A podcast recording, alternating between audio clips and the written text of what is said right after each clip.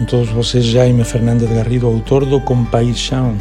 Descubra como aquele que máis o ama aínda busca conquistalo a cada día.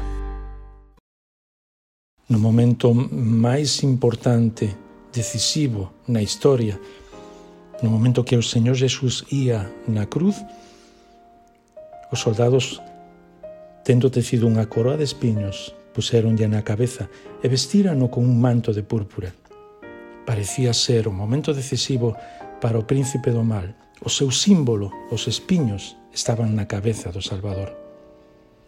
O pecado nos deixou unha lesón que impresiona. Para que o ben aparece é preciso lutar. Os espiños crecen por sí mesmos porque son o símbolo do mal. O diabo se sentía vencedor. Él acreditaba ser o dono da historia.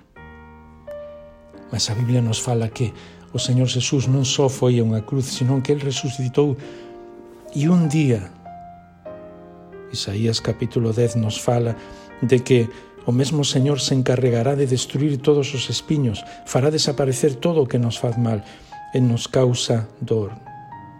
E tornará verdes os jardins e os árbores que o, mar, que o mal destruiu. Isaías 53 di que en lugar de espiñeiros crecerá o cipreste, en lugar de zarza crecerá a murta. Iso será gloria para o Señor, e memorial eterno, que jamais será extinto.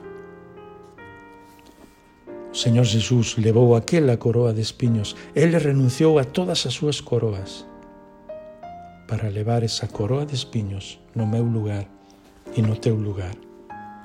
O seu amor é inquebrantável e é un amor que sempre vence.